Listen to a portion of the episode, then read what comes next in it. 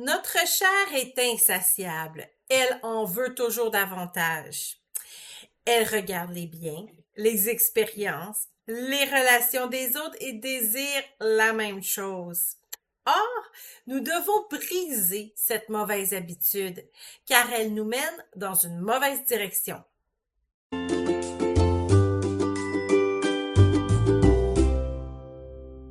L'image est cliché.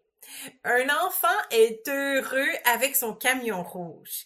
Il l'aime tellement qu'il prend son bain avec ce jouet, il dort avec ce jouet, il mange avec son jouet. Ils sont inséparables.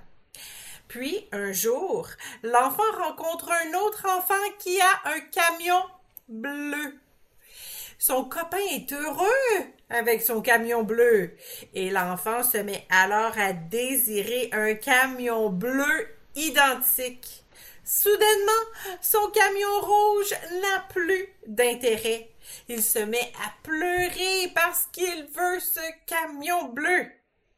Son bonheur dépend de cet autre camion maintenant. Ce n'est pas une scène qui se produit seulement chez les enfants. Même adultes, nous agissons de même. Et ça depuis très longtemps. Le peuple refusa d'écouter la voix de Samuel. Non, dirent-ils, mais il y aura un roi sur nous, et nous aussi, nous serons comme tous les autres nations.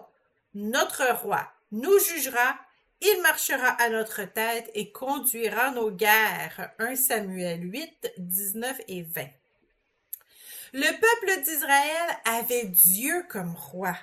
C'était le seul peuple sur terre qui avait Dieu comme chef d'État, représenté par des prophètes et des juges comme Samuel. Mais un jour, ils ont regardé aux autres nations païennes autour d'eux et ils ont désiré avoir un roi comme toutes les nations, ont-ils dit. Se comparer aux autres est toujours dangereux, surtout lorsque les autres sont non-chrétiens. Il est facile de regarder aux non-chrétiens qui multiplient les conquêtes, qui nous racontent leurs belles histoires romantiques, et de désirer nous aussi avoir la même chose qu'eux. Ils n'ont pas cette grande contrainte de chercher un ou une partenaire qui a la même foi qu'eux. Ils peuvent cohabiter ensemble sans avoir à se marier, ce qui leur permet de briser leur solitude beaucoup plus rapidement qu'un chrétien qui désire suivre le plan de Dieu. Et les arguments se multiplient parce qu'ils sont inspirés directement du Père du mensonge. L'ennemi ne nous montrera jamais ce que nous perdons à compromettre notre foi, évidemment. Il nous brossera seulement un portrait positif du péché. Il n'y a rien de mal à vouloir se marier, avoir une grosse maison, deux voitures, des enfants, chiens, chats. Mais pourquoi désirons-nous tout ça? Pour être comme nos amis?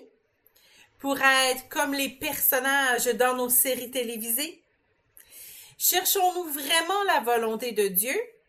Ou sommes-nous en train de dire à Dieu de nous rendre comme les autres?